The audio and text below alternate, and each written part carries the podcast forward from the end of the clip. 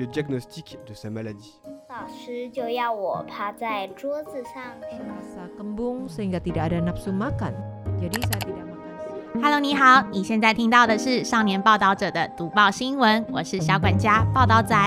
少年报道者是独立媒体报道者制作的儿少新闻平台，在这里会有大朋友、小朋友把世界上重要的事说给你听，除了中文，还有多种语言哦。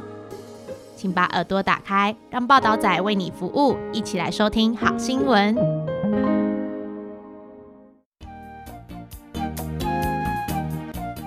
ang pangbansang bakuna sa HPV na pampublikong gastos ay hindi lang para sa mga babae kundi para sa mga kalalakihan din. Ang bakuna sa HPV which means human papillomavirus or HPV na epektibo sa pagprotekta ng cervical cancer sa mga kababaihan ay opisyal na inilunsad noong 2006. Noong 2022, mayroong 126 na bansa sa mundo na inilaan ng gobyerno sa loob ng siyam hanggang labing apat na taong gulang na batang babae sa junior high school sa Taiwan ay nabakunahan sa pampublikong gastos. Ngayong taong 2023, ang Chiayi City ay nangunguna sa pagbabakuna ng HPV sa mga junior high school na lalaki dahil ang mga lalaki ay maaaring talagang mahawaan ng HPV virus na maaaring magdulot ng genital warts, anal cancer, penile cancer at iba pang sakit. Magiging pambansang patakaran ba ang pagbabakuna sa mga lalaki na pinunduhan ng publiko? Kaugnay nito, sinabi ni Lin Li Ru, ang pinuno ng Cancer Prevention and Control Group ng National Health Department ng Ministry of Health and Welfare sa Youth Reporter na umaasa ang gobyerno na makamit ang layunin na maalis ang cervical cancer sa 2030 at ang pangunahing layunin ay maabot ang 90% ng mga batang babae sa middle school. Kung palawakin ang pangkat ng mga kasali sa usapan ay depende sa isaalang-alang ang pagiging epektibo sa gastos at gumawa ng mga kaayusan sa prioridad sa kalusugan ng publiko. Paano kung magkaroon ng mga malubhang kaso na magkasakit ang batang babae dahil sa masamang reaksyon na may kaugnayan sa bakuna? Ito ay hindi pa rin malinaw. Gayunpaman, ang pananaliksik ng Ministry of Health and Welfare ay nagpapakita na ang dami ng beses na humingi ng medikal na paggamot ang mga taong nabakunahan ay hindi mas mataas kaysa sa mga taong hindi nabakunahan. Paano suriin at pag-iisipan ang mga benepisyo at posibleng panganib ng pagbabakuna sa HPV? Ang rate ng pagbabakuna ng Taiwan ay napakataas. Higit sa 80% ng mga lalaki sa mga middle school sa Chiayi City ang pinipiling mababakunahan. Sa taong ito, nangunguna ang lungsod ng Chiayi sa pagsusulong ng bakuna ng HPV para sa mga lalaki na sa middle school na kabilang sa pampublikong gastos at ang rate ng pagbabakuna ay umabot sa mahigit 80%. Ayon sa statistika ng Chiayi City Health Bureau, noong katapusan ng Abril, may humigit kumulang na 1,400 na lalaki sa ikalawang taon ng paaralan ngayong taon at ang rate ng pagbabakuna ay humigit kumulang sa 81%. Dahil ang HPV virus ay pangunahing na ipapasa sa pamamagit ng sexual na pag-uugali, inirerekomenda ng World Health Organization na ang mga kababaihang may edad na siyam hanggang labing apat ay mabakunahan laban sa HPV dahil karamihan sa mga estudyante sa edad na ito ay hindi pa nagsisimula sa sexual na pag-uugali at ang epekto ng pag-iwas ay mas mahusay. Mula noong Disyembre 2018, na pag-alaman na ang rate ng pagbabakuna ay patuloy na tumataas. Sinabi ni Chen Shou-shi, isang profesor sa School of Public Health, National Taiwan University, na sa kasalukuyan, tila medyo mataas ang rate ng pagbabakuna sa HPV mula sa pananaw ng kalusugan ng publiko at interes ng etniko, ang pagbabakuna ng HPV ay maaaring makatulong na maiwasan ng impeksyon sa human papillomavirus nakakapigil magkaroon nga kaya itong pagbabakuna ang kailangan direksyon. Katulad noong nakaraan, itinaguyod ng Taiwan ang pagpapasikat ng mga bakuna, inalis ang polio at itinaguyod ang patakaran ng bakunang hepatitis B na pinondohan ng publiko, umaasang mapuksa ang pambansang sakit ng hepatitis B. Malaki ang papel ng mga bakuna. Gayunpaman, naniniwala si Chen Xiu-shi na parehong mahalaga ang desisyon para sa pampublikong kalusugan at paggalang sa individual. Nakasanayan na ng mga Taiwanese na magpabakuna, sabi ni Lin Lui Hong, Executive Director ng Taiwan Association for the Protection of Subjects. And pagpapabakuna ay may kahalagahan sa kalusugan ng publiko, ngunit ang karamihan sa mga saloobin ng mga magulang kapag ang kanilang mga anak ay nabakunahan laban sa HPV ay kapareho ng mga bakuna laban sa trangkaso o iba pang mga bakuna. Pagkatapos maunawaan ng publiko ang kahalagahan ng bakuna, lalo na ito ay pampublikong gastos, maaaring mas maunawaan ito ng publiko. Tungkol sa mga kalamangan at kahinaan ng patakaran ng pamahalang ito sa pangangalaga sa kalusugan ng mga tao, ano ang dapat isaalang-alang sa mga alituntunin tungkol sa personal na panganib? Mga bagay na dapat isipin kapag magpapabakuna. Pag-iisip isa, bakit kailangan ng mga batang nasa middle school ang bakuna sa HPV?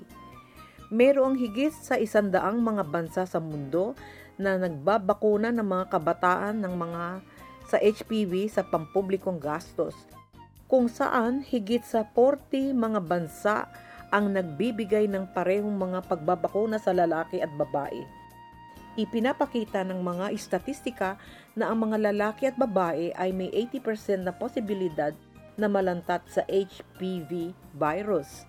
Kabilang sa mga ito ang mga lalaking nahawaan ng HPV virus ay maaaring magdusa mula sa oropharyngeal cancer, penile cancer, at anal cancer. At pag tumaas ang sexual na pag-uugali ng mga lalaking may edad na 22 to 23, ang rate ng impeksyon sa HPV virus ay tumataas sa higit sa 60%. Halimbawa, ang mga genital warts na dulot ng impeksyon na karaniwan kilala bilang cauliflower ay may rate ng pag-ulit na kasing taas ng 20% hanggang 30%. Sa makatuwid, ang pagbabakuna ay proteksyon. Gayunpaman, proteksyon din ba ang ibang mga pamamaraan? Halimbawa, mabisa ba sa pagpigil dito ang mga proteksyon tulad ng pagsusuot ng kondom habang nakikipagtalik? Ipinaliwanag ni Chen Yu na ang ligtas na pakikipagtalik ay may counting proteksyon laban sa gonorrhea o AIDS. Ngunit para sa mga kulugo sa ari, hagat nadikit ang mga ito sa nahawang bahagi ng balat, maaari silang mahawa maaaring hindi sapat ang pagsusuot lamang ng kondom. Bilang karagdagan, sinabi ni Chen Yu na humigit kumulang 70% ng mga cancer sa oropharyngeal ay nauugnay din sa HPV virus at ang cancer sa anal ay higit na nauugnay na nagkakahalaga ng higit sa 90%. Cancer, ang cancer sa anal ay unti-unting lumaki sa nakalipas na limang taon. Ito ay nauugnay sa virus ngunit sa sandaling mahawaan ng sexual na function ay malamang na maaapektuhan sa magkakaroon ng malubhang dagok sa katawan at isip ng mga lalaki.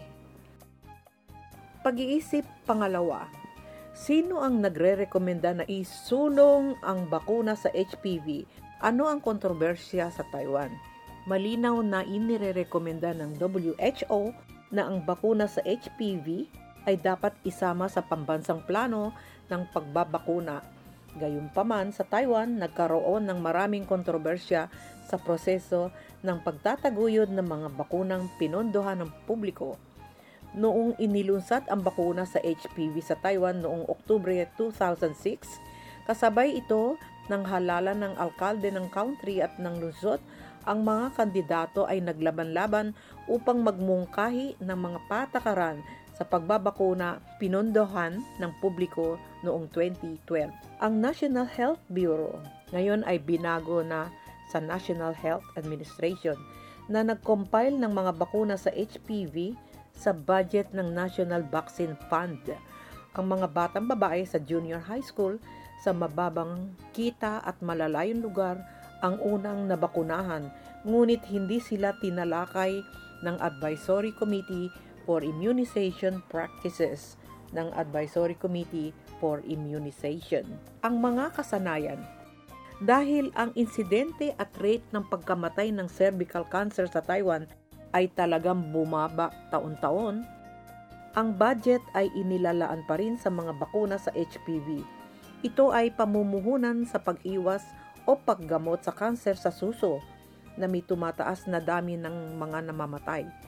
Ang pagsusuri sa colorectal cancer ay muling kinwestiyon kung ang mga mapagkukunan para sa mga pag-iwas at paggamot sa cancer ay mga kababaihan ay may wastong inilalaan. Dahil itinakda ng World Health Organization ang pag-aalis ng cervical cancer bilang isang pangdaigdigang layunin at idineklara na ang rate ng insidente sa bawat 100,000 kababaihan ay bababa sa mas mababa sa apat sa 2030. Ang 90-70-90 na tuntunin sa pag-alis ay itinatag para sa layuning ito. 90% ng mga batang babae ay nabakunahan laban sa HPV sa edad na 15.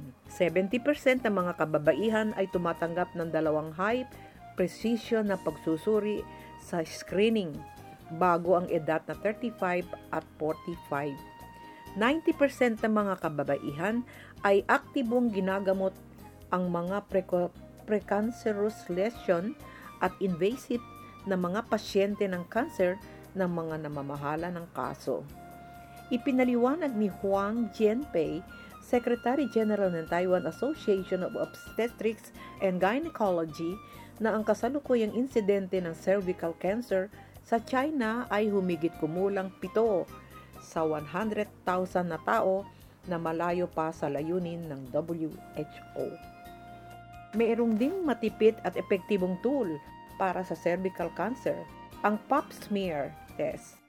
Ang Taiwan ay nagpatuloy din sa pagtataguyod nito at talagang nakakakita na ito ng mga resulta ayon sa istatistika mula sa National Health Service, humigit kumulang 70% ng mga babaeng nasa hustong gulang ay handang sumailalim sa pap smear tuwing tatlong taon. Sa kabuuan, ang pagbaba ng saklaw ng cervical cancer sa Taiwan ay talagang may kaugnayan sa screening smears. Gayunpaman, sinabi ni Chen Zhenri, isang senior attending physician sa Department of Gynecology and Oncology sa Mackay Hospital sa Taipei, na mahirap bawasan ang insidente ng cervical cancer pagkatapos ng isang particular na antas. Kung pag magpapasmear ka, ang willingness to check ay mas mabawasan at ang ilang mga tao ay sobrang abala na nakalimutan na nila ang magpa-test. Sinabi ni Chen Zhenri na kung ang pagpuksa ng layunin ng bakuna sa HPV ay isa sa mga pamamaraan sa pamamagitan ng pagbabakuna sa HPV sa murang edad, inaasahang patuloy na bababa ang rate ng cervical cancer Ngunit kasabay nito, dapat din nating isaalang-alang kung mayroon pang ibang pang mga pamamaraan na makakatulong sa cervical cancer. Bumaba ang insidente ng cancer. Halimbawa, pinakilos ng gobyerno ang iba't ibang sentrong medikal para malaman ang mga kaso na hindi nagpapahid sa loob ng anim na taon at kapag sinubukan, gamitin ang mga kasong ito para humingi ng medikal na paggamot paalalahanan at hikayatin silang gumawa ng pap smear test. Pinaalalahanan din ni Chen Zhenri na kung ikaw ay nabakunahan, Hindi mo na kailangan gumawa ng mga smears. Ang kasalukuyang proteksyon sa bakuna ay humigit kumulang sa 75%. Kaya't pagkatapos ng pakikipagtalik, kailangan mo pa ring ma-regular na gumawa ng mga pap smear test. Ang dalawa ay dapat magkatugma, isa't isa. Ang mekanismo ng cervical cancer ay medyo malinaw. Ito ay tumatagal ng humigit kumulang 5 hanggang 10 taon para sa pag-unlad mula sa pre-cancerous lesions hanggang sa cancer. Sa pamamagitan ng mga bakuna at screening, maaari itong makontrol. Bago mahawa ang HPV virus, iyon ay bago ang sexual na aktibidad. Mas mabuti ang epekto ng bakuna. Itinuro ni Chen Zhenrui na ang banyagang literatura ay magpapakita ng mga taong wala pang 16 taong gulang ay may posibilidad na ang mabakunahan at hanggang dalawang doses ang ibinibigay. Ang parehong bakuna ay maaaring makuha ang epekto ng tatlong doses para sa mahigit sa 16 taong gulang ay pareho. Sa usapin ng pagpopondo, mas maaga ang iniksyon, mas mabuti. Gayunpaman, ayon sa mga alituntunin ng WHO, ang bakuna sa HPV ay binibigyan prioridad rin sa mga kababaihang may edad na siyam hanggang labing apat at ang grupong ito ay naperpekto bago palawigin sa ibang mga grupo.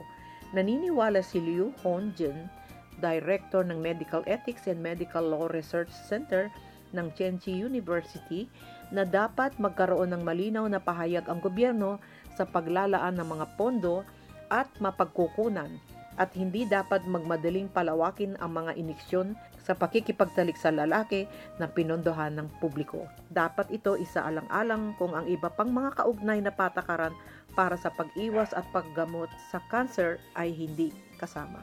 Pag-iisip tatlo, paano suriin ang panganib ng pagbabakuna? Naniniwala si Huang Jianpei na ang bentahe ng pagbabakuna ay may isang antibody bago ang pagkalantat sa virus at ang posibilidad ng hindi pagpasok ng virus sa katawan ay napakataas. Gayunpaman, may mga kaso ng pinaghihinalaang masamang reaksyon tulad ng matinding pananakit ng kasukasuan sa Japan, Estados Unidos at maging sa Taiwan noong nakaraan. Sa makatuwid, isinagawa ng National Health Department ang HPV vaccination related cognition monitoring and evaluation plan gamit ang database ng bakuna at ang database ng National Health Insurance mula 2013 hanggang 2018 upang ihambing ang saklaw ng pagbabakuna ng HPV sa iba't ibang sakit at parehong edad bilang buong bansa kung may mga pagkakaiba man sa mga grupong etniko kasama sa pag-aaral ang labing siyam na kategorya ng padiagnostic ng sakit at inihambing ang pagbabakuna sa HPV sa loob ng tatlong buwan, tatlo hanggang anim na buwan at sa loob ng isang taon. Ang mga resulta ay nagpakita na ang mga rate ng saklaw ng mga sakit at ang mga grupong napabakunahan ay kapareho ng mga nasa parehong edad sa buong bansa Walang makabuluhang pagkakaiba sa mga grupo. Walang makabuluhang pagtaas sa saklaw ng mga salungat na kaganapan sa nabakunahang grupo. Bilang karagdagan, ang mga mag-aaral sa gitnang paaralan ay sinusubaybayan din sa loob ng anim na buwan, isang taon, dalawang taon, at ang nabanggit na panahon ay pananaliksik noong 2013 hanggang 2018 at nasuri ang sitwasyon ng medikal na paggamot ng mga hindi nabakunahan. Pamamahagi ang nabakunahan ay hindi mas mataas kaysa sa hindi nabakunahan.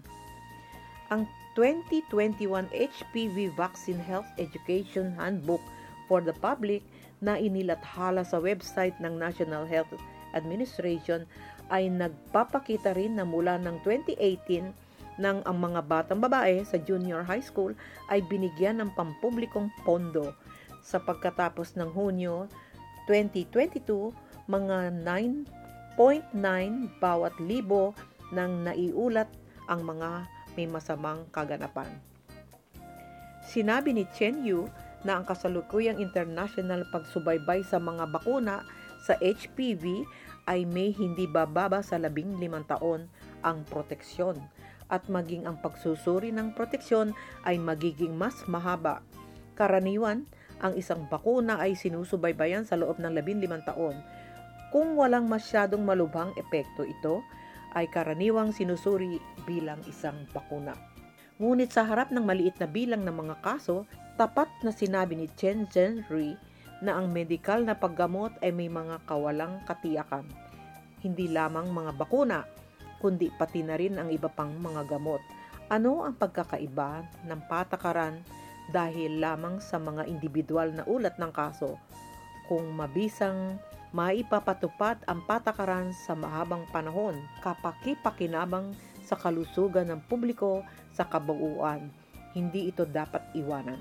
Sa nakaraan insidente ng Painful Girl, nang iligtas ng mga miyembro ng pamilya Una ang natukoy ng Ministry of Health and Welfare na ito ay irrelevant.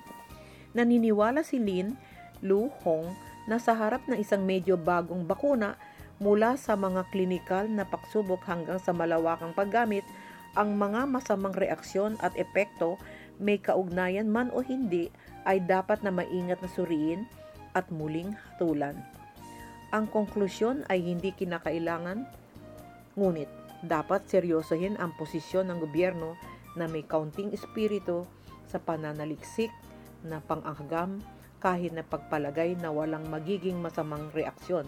Sagot din ito, siyempre dapat itong linawin bago simulan ang pagbabakuna ng middle school boys. Komunikasyon sa panganib sa bakuna. Ang impormasyong nauugnay sa bakuna ay dapat na mas kumpleto at sapat Sinabi ni Liu Hongjian na ang karaniwang at malubhang epekto ay dapat bigyan pansin. Ang mga magulang at mga mag-aaral ay dapat na ipaalam at ipaliwanag kung ang saklaw ng mga sakit at mga panganib na kanilang dadalhin pagkatapos piliin ang pagbabakuna upang maiwasan ang mga sakit ay sulit ba? Ipinaliwanag pa ni Liu Hong-en sa pamamagitan ng pagkuha sa bakuna para sa COVID-19 bilang isang halimbawa. Halimbawa sa panahon ng pandemya ng COVID-19, ang posibilidad ng impeksyon ay napakataas. Titimbangin ng mga tao ang mga benepisyo ng pagbabakuna kaysa sa mga disadvantages. Ito ay pagsukat ng panganib. Idinagdag ni Lin Lu Hong na ang mga bakuna tulad ng bagong crown vaccine o influenza ay pumipigil at gumamot sa mga sakit na may agarang panganib ng impeksyon, habang ang HPV vaccine ay parang grupo ng mga kandidato sa hinaharap na sakit at sila ay talagang aktibo mula sa gitnang paaralan. Maaaring mayroon pa ring yugto ng panahon gaano kabisa ang proteksyon ng bakuna sa panahong iyon Ipinaliwanag ni Chen Yu na ang kasalukuyan pang internasyonal na pagsubaybay sa mga bakuna sa HPV ay may hindi bababa sa labing limang taon ng proteksyon na kapangyarihan at kahit na tinatansya na ang proteksyon na kapangyarihan ay magiging mas mahaba. Gayunpaman, si Lin Lu Hong na nakatuon sa proteksyon ng mga paksa sa loob ng maraming taon at nagtataguyod ng proteksyon ng mga karapatan at interes ng mga paksa ng tao sa medikal na pananaliksik ay naniniwala na hindi alintana kung ang bakuna ay epektibo o hindi.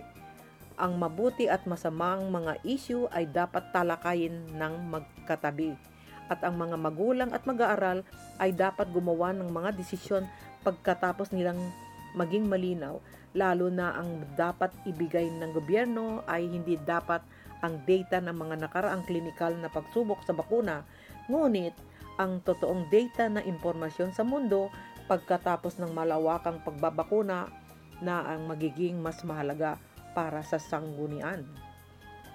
Ipinunto ni Lin Lu Hong na ang bakuna sa HPV ay nasa merkado na wala pang 20 taon.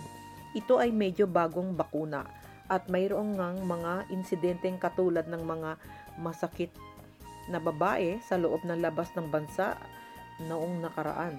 Sa makatuwid, kapag ang patakaran ay malamang na umabot sa mga lalaki sa junior high school, nilinaw ba ng gobyerno ang mga pagdududa na lumitaw sa nakaraan o hinayaan ang mga magulang at estudyante na maunawaan ang pangangailangan ng pananampal. Ito ay isang issue na karapat-dapat ng pansin. Pero sa ngayon, tila ang ugali ng gobyerno sa bagong bakuna na ito ay katulad ng sa lumang bakuna na mas nakababahala. Ang youth reporter ay nakapanayam ng maraming lalaki at babae na mag-aaral sa elementary at middle school. Maraming mga mag-aaral at magulang ang tumanggap ng mga pampublikong bakuna Ngunit inamin din nila na hindi sila nakakuha ng detalyadong impormasyon tungkol sa mga bakuna sa HPV sa panahon ng proseso. Ang paraan ng publisidad ay hindi isang channel na madalas nalantat sa mga teenager. Kaya naman, kahit na matanggap na ang bakuna, marami pa ring estudyante ang may konting pangunawa sa kapangyarihan o paggamit nito sa proteksyon. Malinaw may puwang pa rin para sa papapabuti sa impormasyon at publisidad.